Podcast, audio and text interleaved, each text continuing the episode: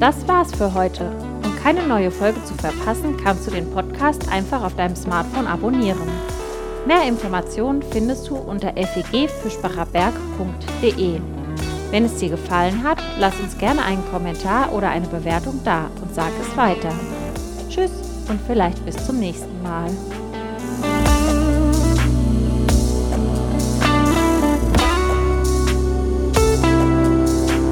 Der dänische Philosoph Søren Kierkegaard hat einmal etwas in sein Tagebuch geschrieben, das später recht bekannt geworden ist. Und vielleicht habt ihr das schon mal gehört. Ihr findet dieses Zitat jetzt auch im Chat. Ähm, da geben wir euch das auch noch frei. Er schrieb in sein Tagebuch, es ist ganz wahr, was die Philosophie sagt, dass das Leben rückwärts verstanden werden muss, aber darüber vergisst man den anderen Satz, dass vorwärts gelebt werden muss.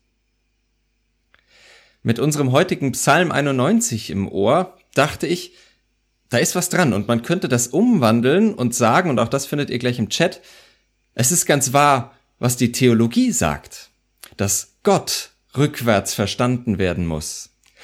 Aber darüber vergisst man den anderen Satz, dass Gott vorwärts gehofft werden muss. Gott wird rückwärts verstanden und vorwärts gehofft. Unseren heutigen Psalm will ich so lesen und ich kann ihn irgendwie auch gar nicht anders lesen als unter diesem Motto sozusagen. Und ich möchte euch ein bisschen hineinnehmen, hoffe, dass ich das schaffe in das, was ich damit meine, wie ich diesen Psalm lese und was er mir bedeutet. Es ist der Psalm, der in der Ordnung der evangelischen Kirche, des evangelischen Kirchenjahres für heute vorgeschlagen ist, für den ersten Sonntag der Passionszeit. Noch mehr als im letzten Jahr schon bin ich 2020 ja irgendwie in Passionsstimmung. Keine Sorge, mir geht's gut, aber ich spüre doch den Ballast der letzten Monate auf mir, auf uns und ich kann mir vorstellen, kann mir gut vorstellen, dass es einigen von euch ähnlich gehen mag. Der heutige Psalm 91 war zu Beginn der Pandemie in aller Munde. Vielleicht habt ihr davon mitbekommen hier und da etwas dazu gehört.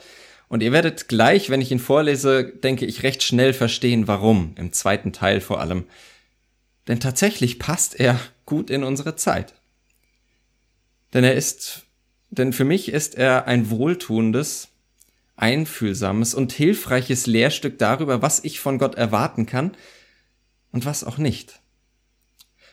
Um dahin durchzudringen, was wir von Gott erwarten können, da braucht es ein bisschen Durchhaltevermögen, denn man kann und darf diesen Psalm, finde ich, nicht lesen, ohne der Realität ins Auge zu schauen. Aber ich glaube, wenn wir das schaffen, durchhalten, dann wird etwas sichtbar werden. Wie bei diesen 3D-Bildern aus den 90ern mit den komischen Mustern. Vielleicht kennt ihr das noch mit den Büchern, die man so ans Gesicht halten und wegschieben musste. Und man dann irgendwann ein 3D-Objekt sehen konnte. Ungefähr so möchte ich diesen Psalm lesen. Mit der richtigen Technik, mit Geduld und ja auch mit etwas Glück wird man irgendwann etwas erkennen. Also haltet durch, vor allem im zweiten Teil. Im dritten Teil folgt dann hoffentlich eine hoffnungsvolle Aussicht und Auflösung. Und wir sehen etwas in diesem 3D-Bild dieses Psalms. Und ihr findet ihn auch im Chat zum Mitlesen. Psalm 91.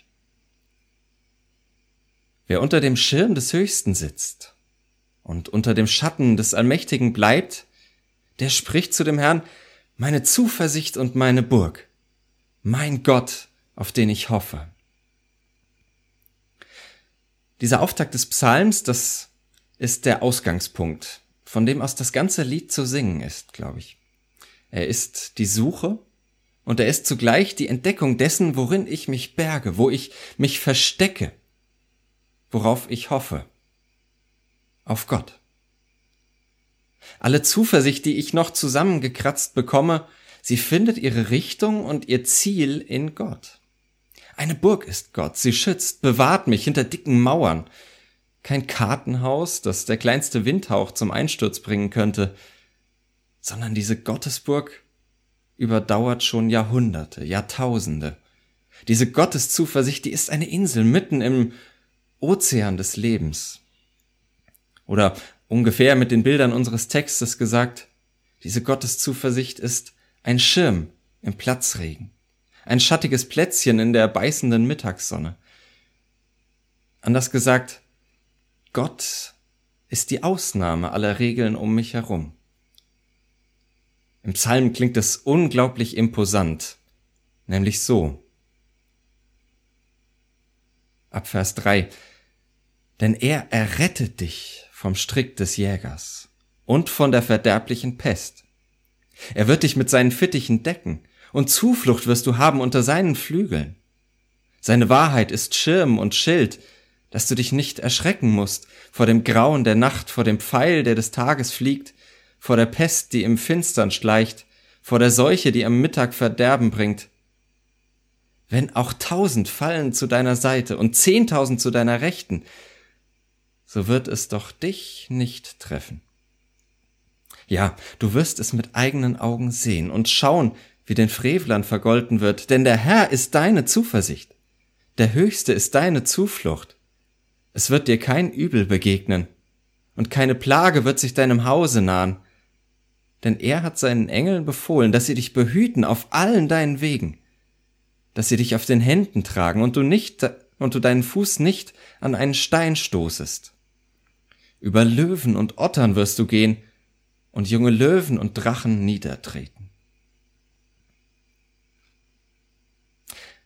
Rettung vor der Pest, Schutz in Pest und Seuche. Kein Wunder, dass dieser Psalm den Beginn der Pandemie begleitete, oder? Und da wurden große Erwartungen gestellt. Da wurde viel von Gott erhofft. Aber ich glaube, man muss es so drastisch sagen, weltweit fast zweieinhalb Millionen Corona-Tote später ist davon nicht viel übrig. Oder? Was ist da los? War die Gottheit überfordert? Der Gott, der alles so herrlich regiert, war der vielleicht genauso überrascht wie so viele Regierungen auf Erden? In einem der vielen tollen Gespräche nach den äh, Corona-Zoom-Gottesdiensten sprachen wir letzte Woche darüber, wo eigentlich Platz zum Klagen ist. Und ich glaube, hier ist er. In diesem Psalm, mit diesem Psalm. Angesichts dieses Psalms, der in unsere Zeit hinein klingt wie abgrundtiefer Zynismus. In Anbetracht unserer weltweiten Situation klingt er wie eine große, verzeiht den Ausdruck, aber ich will das mal so deutlich sagen, er klingt mir wie eine große göttliche Verarschung. Und wenn ich diese Zeilen lese, dann möchte ich rufen und schreien und weinen und fragen, ob diese Gottheit denn wirklich noch alle Tassen im Schrank hat. Und so könnte Klage gehen. Ich möchte diesen Psalm verstecken vor all denen, die Liebe, die auch vielfach ihre liebsten Menschen verloren haben. Ich möchte ihn zensieren für alle, die die Türen ihrer Läden schon vor Wochen das letzte Mal geschlossen haben. Ich möchte diesen Psalm am liebsten aus meiner Bibel reißen, für alle, die allem Anschein nach die Arbeit des Allmächtigen übernehmen und vergeblich um Menschenleben kämpfen müssen. Die irgendwie ein bisschen Ordnung organisieren müssen, die versuchen zusammenzuhalten, was kaum zusammenzuhalten ist. Für sie ist dieser Psalm doch eine unzumutbare Beleidigung, oder?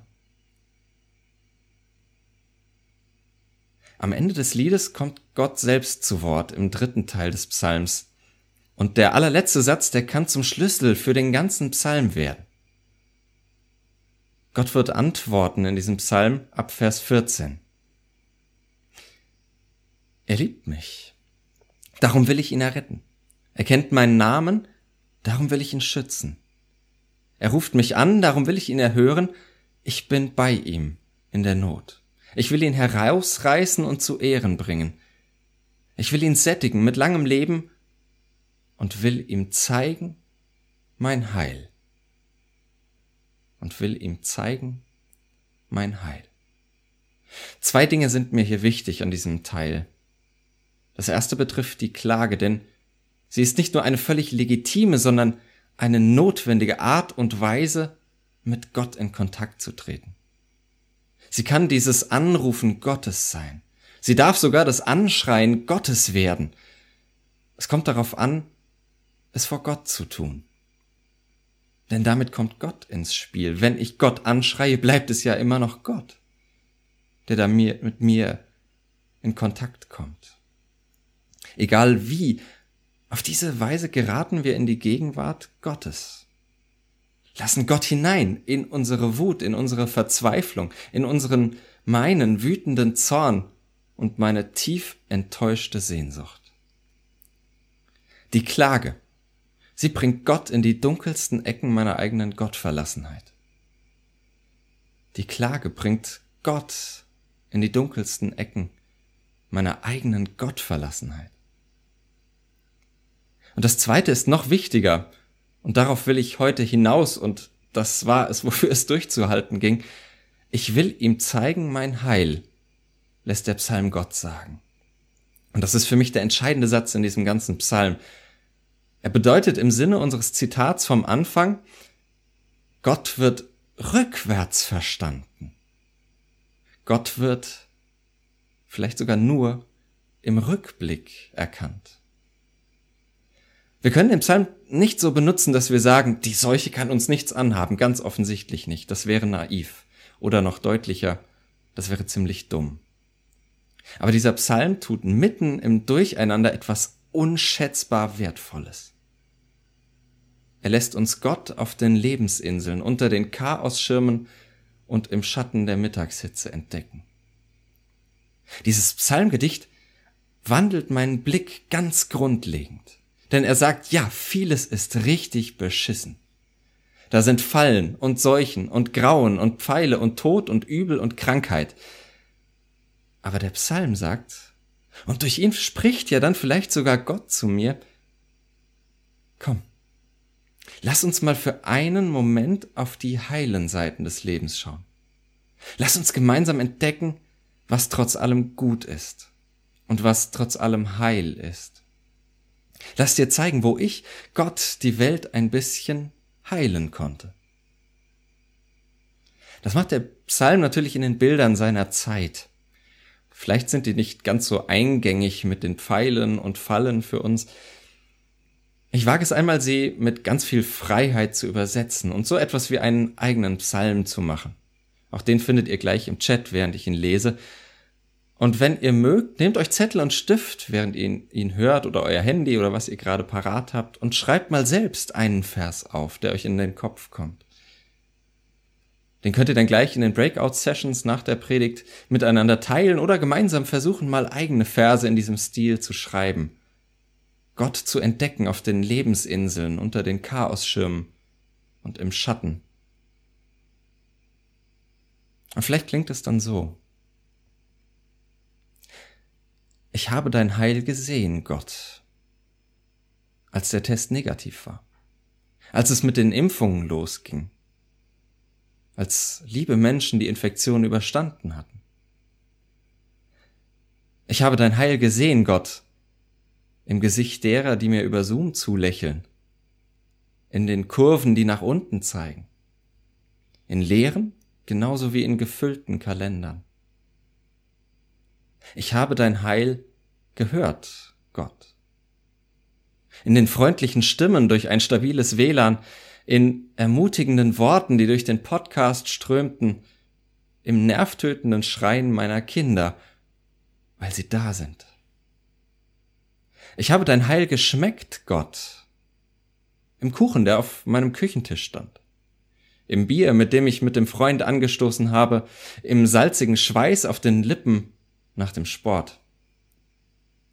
Ich habe dein Heil gerochen, Gott, als die Nachbarn ihr Mittagessen im Ofen hatten, als der Wald nach frisch geschlagenem Holz duftete, als der Badezusatz ins Wasser lief. Ich habe dein Heil gefühlt, Gott, als ich die Gelegenheit hatte, jemanden zu umarmen, als ich mir durch die immer längeren Haare fuhr, als mir der Regen auf die Nase tropfte. Ja, ich habe Gottes Heil gesehen, es mit allen Sinnen wahrgenommen, sogar in den letzten Monaten und es doch so oft nicht gleich bemerkt. Aber im Rückblick verstehe ich. Verstehe, wo Gott ein bisschen da war. Gott wird rückwärts verstanden. Und nach vorne hoffe ich. Ich hoffe, dass es wieder so sein wird. Denn Gott wird vorwärts gehofft. Und ja, in der Mitte, dazwischen, zwischen Rückblick und Ausblick, Erfahrung und Hoffnung, da klage ich manchmal bittere Tränen und unermessliches Schreien, weil mir Gott zwischen Erinnerung und Versprechen manchmal zwischen den Fingern meiner Erfahrung zerrinnt, sich mir entzieht und mir unverständlich bleibt und manchmal sogar unerträglich. Es ist ganz wahr, was die Theologie sagt, dass Gott rückwärts verstanden werden muss, aber darüber vergisst man den anderen Satz, dass Gott vorwärts gehofft werden muss. Ich hoffe, dass Gott so und noch größer auch immer wieder erfahren wird, dass du Gott immer wieder entdeckst und aus dieser Entdeckung Hoffnung und Vertrauen schöpfst, dass mir Gott in seinem Heil widerfährt, dass dir Gott widerfährt. So wie es gestern war, auch heute, morgen und übermorgen. Ich hoffe, weil ich Gott im Rückblick schon mehr als einmal erfahren habe. Und ich hoffe im auf Ausblick auf den Gott, der mir immer wieder sein Heil zeigt. Amen. Das war's für heute. Um keine neue Folge zu verpassen, kannst du den Podcast einfach auf deinem Smartphone abonnieren. Mehr Informationen findest du unter fegfischbacherberg.de. Wenn es dir gefallen hat, lass uns gerne einen Kommentar oder eine Bewertung da und sag es weiter. Tschüss und vielleicht bis zum nächsten Mal.